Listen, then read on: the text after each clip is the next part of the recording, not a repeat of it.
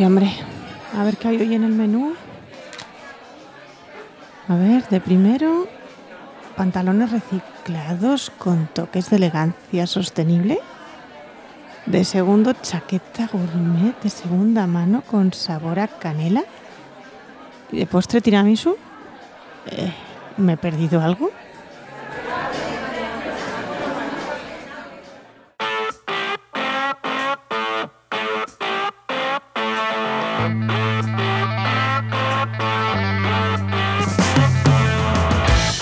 Bienvenidas y bienvenidos a RSC, Rescate sostenible corporativo. tu podcast salvavidas para sobrevivir en la selva de la sostenibilidad sin morir en el intento.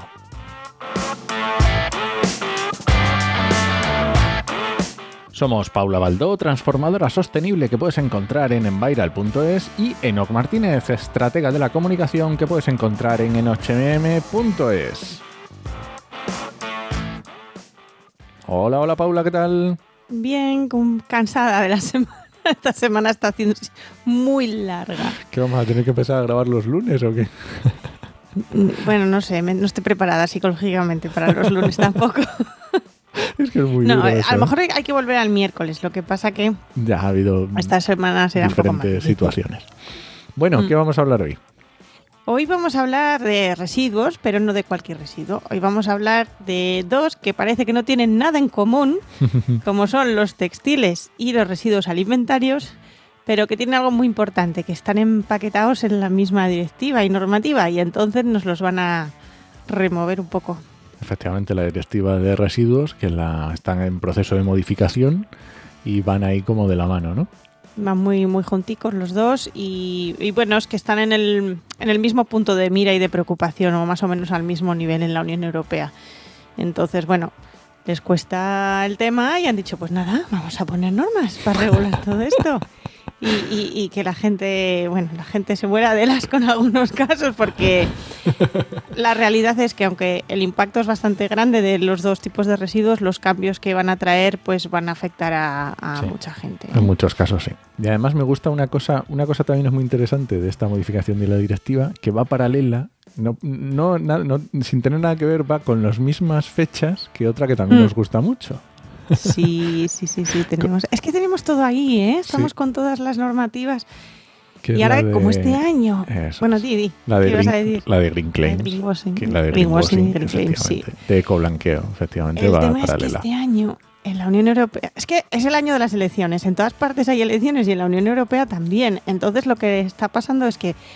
Ahora se han dado finales del año pasado y este principio están como dándose un apresurón gordo para Claro. saltar y soltar cosas antes de que sean las elecciones y poder aprovechar. Pero hay muchas que al revés, lo que va a pasar es que las van a desarrollar todo, todo, todo, todo lo posible, pero no las vamos a ver aprobadas formalmente hasta, después. que hasta después. Eso es. Entonces, Bueno, pero las, van a dejar, las van a dejar a justito ya preparaditas para que los nuevos que vengan las aprueben. Sí, solo tengan que hacer publicar en el DOE. Ya está, vamos a publicarlo. Y fin, Efectivamente. esperemos, esperemos, que luego ya sabemos que si hay cambios políticos y puede pasar de todo. Bueno, pero en, en principio están ya tan, tan Sí, está muy atado todo. muy atado todo, efectivamente. Y además el último paso, que fue el, el pasado día de San Valentín, 14 de febrero, les dieron la última aprobación. Luego habrá más está. trámites, creo que era en marzo, 11 de marzo, pero bueno, en principio Pero bueno, ya está contamos todo. con que en cuanto pase la atracón elec- electoral europeo, las tengamos aprueben. directiva de, de Green Claims y de todo, todo, todo. ahí a lo- O sea, que prepárense, señoras y señores, para después de verano. Lo que va a ser la segunda mitad de 2024. Sí, porque son de- del 6 al 9 de junio, ¿puede ser? Sí, Vale, muy el bien. 6 al 9 de junio. Pues a ver qué pasa. Bueno, venga, vamos al lío. Entonces, entre las cosas que va a pasar a partir del año que viene, del año que viene, no, de mitad de este año, es esta directiva en la cual, pues bueno, vamos a poner unos datos así para hacernos una idea de dónde está el problema. El problema a nivel de residuo alimentario es la, bueno, y de los dos, en realidad es la barbaridad de residuo que se genera en ambos, en ambos tipos. Por un lado tenemos para alimentación 60 millones de toneladas, que es un número de estos que como no te imaginas, lo trasladamos a... a- Es a, imposible. mm, es que no sé cuánto pesas Enoch, pero mm, Muy poco. eh, sí, tiene pinta. Eh, pero estamos hablando de 131 kilos por persona y año de residuo alimentario. O sea, el doble de lo que peso. eso os iba a decir yo, pero dije, no me atrevo a decirlo yo. Dos, dos enox al año de residuo alimentario, De que lo es que una tiramos, barbaridad. ¿eh? De lo que tiramos. Una barbaridad y además eh, lo comentaba el, el actual vicepresidente de la Comisión Europea. Estamos en un momento en el que Europa hay 30 millones de europeos que no pueden pagarse una comida decente al día. Ya. Y estamos tirando 131 kilos por persona al año. O sea, mm, Es una burrada, sí. es una burrada. Es una burrada. Y luego a nivel de textil, eh, no estamos en esos números, ¿vale? No estamos ahí a lo, tan a lo bestia, pero estamos hablando de 12,6 millones de toneladas, de las cuales cinco y pico, por no andar con tantos decimales, cinco y pico son específicamente de, de ropa y calzado. Porque, bueno, textil tenemos textiles de muchos Muchas tipos. cosas, sí. Y esto sí que es fácil. Estos son 12 kilos por persona y año, que ya lo hemos comentado tú y yo alguna vez, esa Sí. cantidad. ¿no? Que, es- que no está nada mal, ¿eh? 12 kilos, creo que había calculado yo una vez así a ojo que un pantalón vaquero pesaba como unos 700 gramos. Ya. Es una, es una hagamos una burrada, idea. sí, es una burrada. Entonces, bueno, es bastante. De hecho, mm, para que nos hagamos un poco la idea también, eh, si la alimentación fuera un país, el residuo alimentario fuera un país, sería el quinto en Europa en emisiones de gases de efecto invernadero. Jolín. O sea, no está mal, no está mal. 252 millones de toneladas de CO2 equivalente ahí al año de patamán. Mm. Evidentemente, este tipo de residuo mm, ya se sabe que donde se más se produce es en las casas.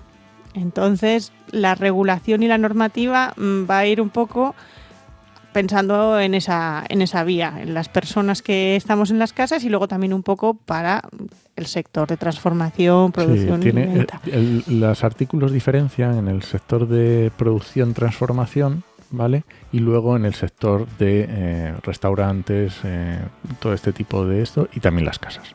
las casas porque ahí se produce casi todo. Mm. Y un último dato ya referente a lo de a la parte de textil, y lo hablábamos antes mientras preparábamos esto, es muy difícil reciclar ropa y que se convierta en ropa. Es un tema bastante complejo y ahora mismo solo 1% de la ropa se recicla en ropa nueva. De hecho, la mayor parte de las veces que hemos, por ejemplo, eh, marcas deportivas que ponen que es de plástico reciclado, de poliéster reciclado y tal, ese poliéster no suele venir de ropa. Ya viene de otros productos. Viene de otros, de otros productos, pero no de textil, porque por lo visto, por lo que leí, el poliéster de origen textil mm, tiene algunos tratamientos o algo que debe ser muy complejo volverlo a, a reutilizar. Entonces Bueno. estamos ahí Pues poco a poco.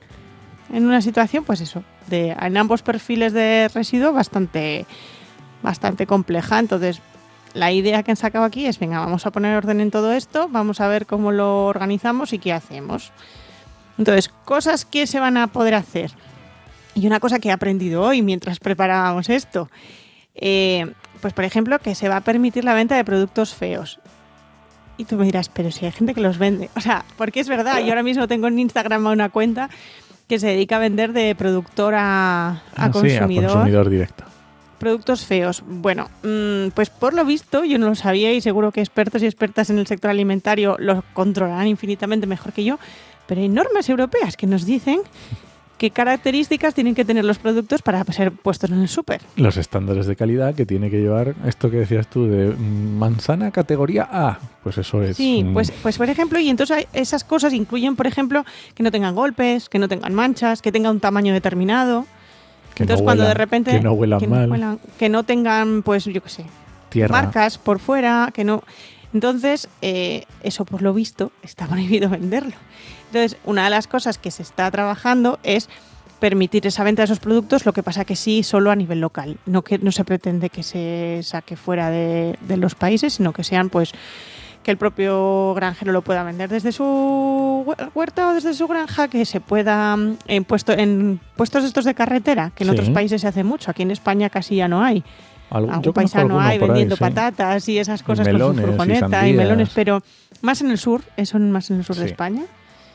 Pero en otros países es muy habitual o en mercados locales se va a permitir, que hasta ahora Bueno, por lo visto está más regulado de lo que yo pensaba. Es un balance entre no- el desperdicio alimentario y seguridad alimentaria, está claro. Sí, hay que encontrar el equilibrio un poco. Entonces, bueno. ¿Y qué han hecho también? Pues poner, como en todos los temas de residuos, objetivos. Efectivamente. A esto ya sabes que toda la normativa europea de residuos acaba con objetivos de reducción. Que la idea es un poco el 10% respecto a lo que se generaba en 2020 a nivel de generación de residuos en fabricación y transformación. O sea, todo Eso lo que es. es los procesos de, pues, vamos a hacer mermeladas, pues los residuos de las Eh, mermeladas. quilicua. Ahí tenemos que tiene que ser un 10% más bajos y en general con la población también se tiene en cuenta pues un 30%. Eso ahí ya es donde entran restaurantes, donde entran tú en tu casa. Ahí está. Que no está mal, ¿eh? No, Luego no, se no. revisarán, como todo. Efectivamente, y si hay que ponerlos más duros, pues se pondrán. Se pondrán. Pero bueno, vamos a empezar por algo así un poco Sí, por lo menos por lo menos un punto de partida. Sí. Y luego en textil, pues te dan, bueno, en textil la batería es gigantesca. La batería es enorme. Porque por un lado, algo que ya hemos hablado tú y yo, que es el tema del pasaporte digital de producto, es qué que además ganas, qué ganas del, del pasaporte digital, ¿eh? yo tengo mucha curiosidad. Sí. O sea, es un- me, me bulle así implementa, el sí. tengo, tengo que verlo, cómo se implementa, cómo se hace, cómo lo van a hacer. Todo, todo. Hay mucho, hay mucho ahí detrás que tengo mucha curiosidad. Y de hecho es que en el concreto en el caso del textil es un residuo que se cruza la normativa con un montón de otras normativas. Claro. ¿No? Es un bastante más, es bastante complejo. Entonces, por un lado, el pasaporte digital de producto, que eso que nos van, os recordamos a todas, que van a decir, oye, ¿cómo se hace esto? ¿Qué lleva? ¿Qué se ha hecho? ¿Cómo se produce? Y, y demás. Luego, van a limitar mucho la exportación de residuo de textil. La idea un poco es, por lo visto, mm, yo, bueno, yo hace años, te voy a contar, bueno, que hace años eh, descubrí, yo no lo sabía, inocente de mí, la verdad, porque luego lo piensas y dices, ¿cómo no te has dado cuenta? Eh, que hay mafia de residuos. Sí, sí, ahí sí. Literalmente el concepto de mafia. Conozco. Mm, lo, yo lo descubrí eh, estando fuera, no estaba en España y, y estaba en Inglaterra y me contaron un- el caso que estaban sufriendo allí, la, la que sería la agencia medioambiental de- del Ah. sitio, o sea, no es un ministerio, pero más ahora, o te menos cuento, parecido. ahora te cuento yo un... Y me contaron en su momento que una de las cosas, un caso muy sonado, muy sonado que habían tenido de tema de mafia de residuos es que ocultaban las mafias los residuos dentro de mm, las pacas de hierba estas envueltas en plástico que están en los centros de los campos después de segar. Sí, las balas. Que, sí. muchas, que muchas veces ahí no eran pacas de hierba. Y se encontraban con que las escondían allí, ¿no? Y me lo estuvieron contando. Pues, por lo visto, a nivel de textil, lo que se hace es eh, usar los textiles como residuos, decir que son residuos textiles y, y ir otros residuos mezclados para... Pues mira, yo cuando estuve en el sector de la informática, trabajaba en el sector de informática de segunda mano. Y estuve en una empresa que exportaba informática de segunda mano, ¿vale? Cuando ya en España no se podía vender o eran de- equipos demasiado aprovechables por empresas a día de hoy porque eran demasiado lentos, porque se habían quedado retrasados, se vendían fuera, ¿vale? A países de África se exportaban a precio muy barato. fuera, fuera. Pues una de las una de las pruebas que podían hacer en la aduana era sacar uno de esos, abrir el, el contenedor, porque esto ¿El se contenedor? mandaba en contenedores, y probar a ver si funcionaba.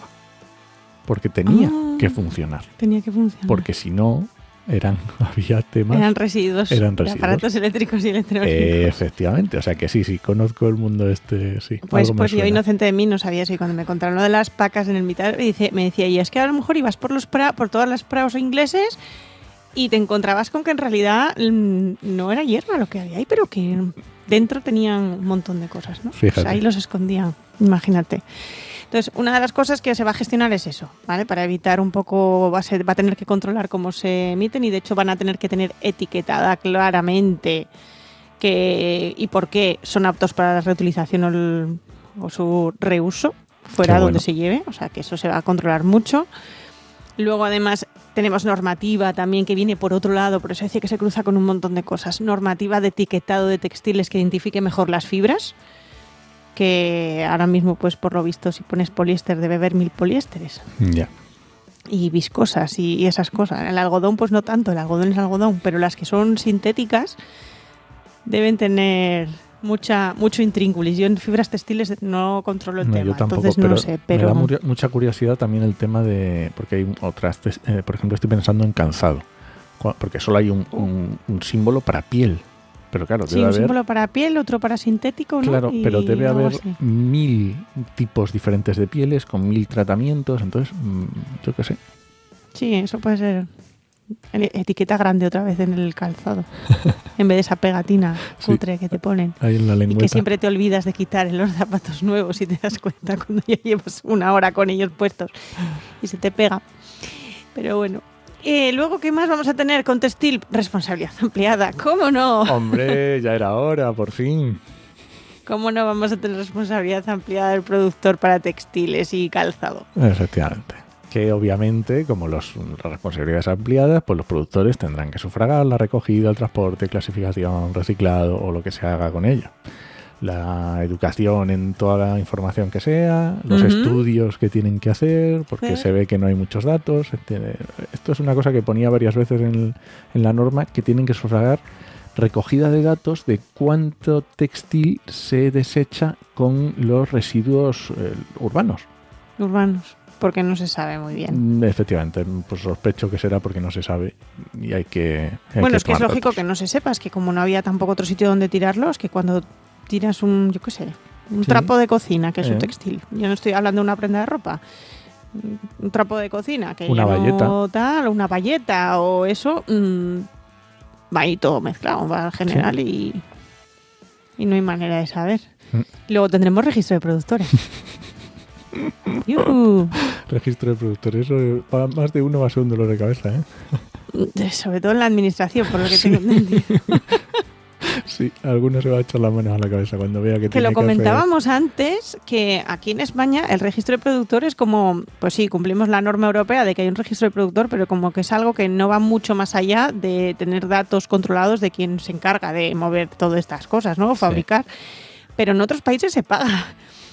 Aquí no. O Aquí sea, es que le dices a alguien que para estar en un registro de productores de residuos, encima tienes que pagar y vamos. Es obligatorio y además pagas. Bueno, en realidad, por ejemplo, yo que tuve que hacer todo el análisis de, de registros de productores de residuos de la responsabilidad ampliada para temas de packaging y de pilas y baterías de un cliente, claro, es que tú le decías, a- si tú vendías en Alemania, tú te tenías que meter en el registro alemán y decirle, oye, no, que yo en Alemania vendo tantas pilas, tantas bombillas, eh, tantas linternas, tanto no sé qué, y en función de eso pagabas una tasa. Efectivamente. Y ya está, que era un rango. Hay algunos países que es por peso, otros son por unidades, otros son por... Y se gestiona con eso. Y de hecho es que las tasas luego en la normativa de esos países, lo ves, que están pensadas para luego facilitar todos los procesos de recuperación, reciclaje, tal, no sé qué. Claro. O sea, es decir, es de dónde sacan el dinero luego los países para poder hacer cosas Obviamente. relacionadas con los residuos. ¿Qué significa esto para el ciudadano o ciudadana normal? Que aunque pagan más, claro, por determinados productos, Sí, lógicamente. lógicamente. Pero estamos hablando del quien contamina paga y yo lo estoy comprando. Vale que el otro lo pone en la venta, pero la que lo compro soy yo. Entonces aquí hay que repartir un poco las cargas de la responsabilidad. Y con esto pasará. Los textiles muchos subirán de precio. Sí. Ropa y calzado es coherente que suban de precio teniendo en cuenta las nuevas cargas que vayan a tener. ¿Qué más tenemos para textil? ¿Tenemos alguna cosa más? Pues tenemos que obviamente a 1 de enero de 2025 habrá que eh, garantizar la recogida separada de productos eh, textiles. Ah, No queda tanto, verdad. ¿eh? No, no, Mm. y de hecho está, está un poco, estuve leyendo un poco cómo, cómo iba a ir la cosa, porque claro, hasta ahora esa responsabilidad en España la llevan eh, ONGs Sí. o asociaciones sin ánimo de lucro. Eh, y entonces, pues están ahí como debatiendo, porque claro, esto la obligación va a ser de los La, productores. la obligación es de los productores. Eh, si siguen haciéndose cargo estas ONGs, pues tendrán que pagarles los productores. No hay Sí. más. Sí, pero están mirando a ver eso, cómo redactar la normativa para que se puedan mantener las, en- las Sí, entidades sin ánimo de lucro sí, que lo están haciendo. Aparte que ya tienen la experiencia, Claro. cosa que también tiene to- toda la coherencia del mundo, ¿no? Tiene que ya tienen la experiencia sentido, de lo que implica, ya conocen lo que implica, pues que lo puedan seguir haciendo, pero claro, la, responsa- la carga económica va a ser para otro. Esto es también mu- es un tema de la recogida de textiles es un tema muy local, porque dependiendo de las provincias hacen formas diferentes. En algunas hay Mm. empresas, en otras hay entidades sin ánimo de lucro, en otras son entidades religiosas. Mm, Está la cosa muy Está complicada, sí, sí. muy diversificada, sí. Es una cosa que me pareció muy interesante que está planteado, que es que cuando se decida y cuando se acaba la normativa y se decida dónde se ponen los contenedores, cuánto se ponen, etcétera, etcétera, eh, no se podrá no se podrá argumentar que no es rentable poner un contenedor de textil. Obviamente es O una sea, tienes que obligación. ponerlo independiente, o sea, hay que ponerlo. Es fin. una obligación legal, punto. Es una obligación. Y que no te sale rentable ponerlo ahí, que te cuesta mucho recogerlo. Ay, mira. ¿Qué le vamos a hacer? ¿Qué le vamos a hacer? Es lo que hay. Y luego, ojo, con igual que ayudé yo a esta empresa, cliente mío, que vendía online a Alemania sus pilas, sus baterías y sus plaquitas solares de uso individual y tal, pues mm, las tiendas online de ropa, oh cielos, Se convierten en productores. se convierten en productores. Entonces van a tener que estar en ese registro de productor y además van a tener que tener la prueba por parte de los de las marcas o de De los, productores, de los, fabricantes, sí. de los fabricantes de las cosas que vendan, de que esos productos en el, tes- en el lugar donde esté el consumidor que los compre, se cumplen todos los requisitos. ¿Qué significa esto? Pues pasa que hace un momento te he dicho que en otros países en Europa se, se paga, ¿no? Por cuántos pro- productos pones en el mercado. ¿Eso cómo se traduce? Que una tienda online que está aquí en España y, venda textiles y venda ropa en a Alemania. a Alemania, pues eh, tendrá que pagar por cada camiseta, por cada mm, camisa y por cada abrigo que ponga en el mercado, seguramente también. Efectivamente. Entonces, ojo, y tendrán que darse de alta en registro, hacer el papeleo, etcétera, etcétera. Que, que nada, que me llamen si necesitan saber cómo es cuando toque, que todavía es pronto. Todavía es pronto, pero... Que ya tengo experiencia en esto, pero es un, un poco dolorcillo de cabeza. Sí. Y yo creo que más o menos con esto lo dejamos enfocado. Sí, más o menos le hemos hablado. Bueno, si entras en la directiva, la verdad que esta es un poco rollo. Es de estas que son de modificación, que es un poco ardua de leer, porque hay veces que son donde el artículo, donde pone tal, se queda como tal. Pero aún así tiene trocitos que están interesantes. Pues os animamos a echar un vistazo. Como siempre en las notas del programa. Ahí lo tenéis y cualquier duda, pues aquí estamos en Oquillo encantadas de responder. De responder. Muy Sí, bien. sí. ¿Nos vamos entonces? Yo creo que sí, que ya hemos dado aquí una buena explicación de lo que viene. Pues nada. Muchas gracias por escucharnos y puedes dejarnos comentarios y sugerencias en podcastidade.com o en tu reproductor preferido. Hasta la semana que viene. Nos escuchamos.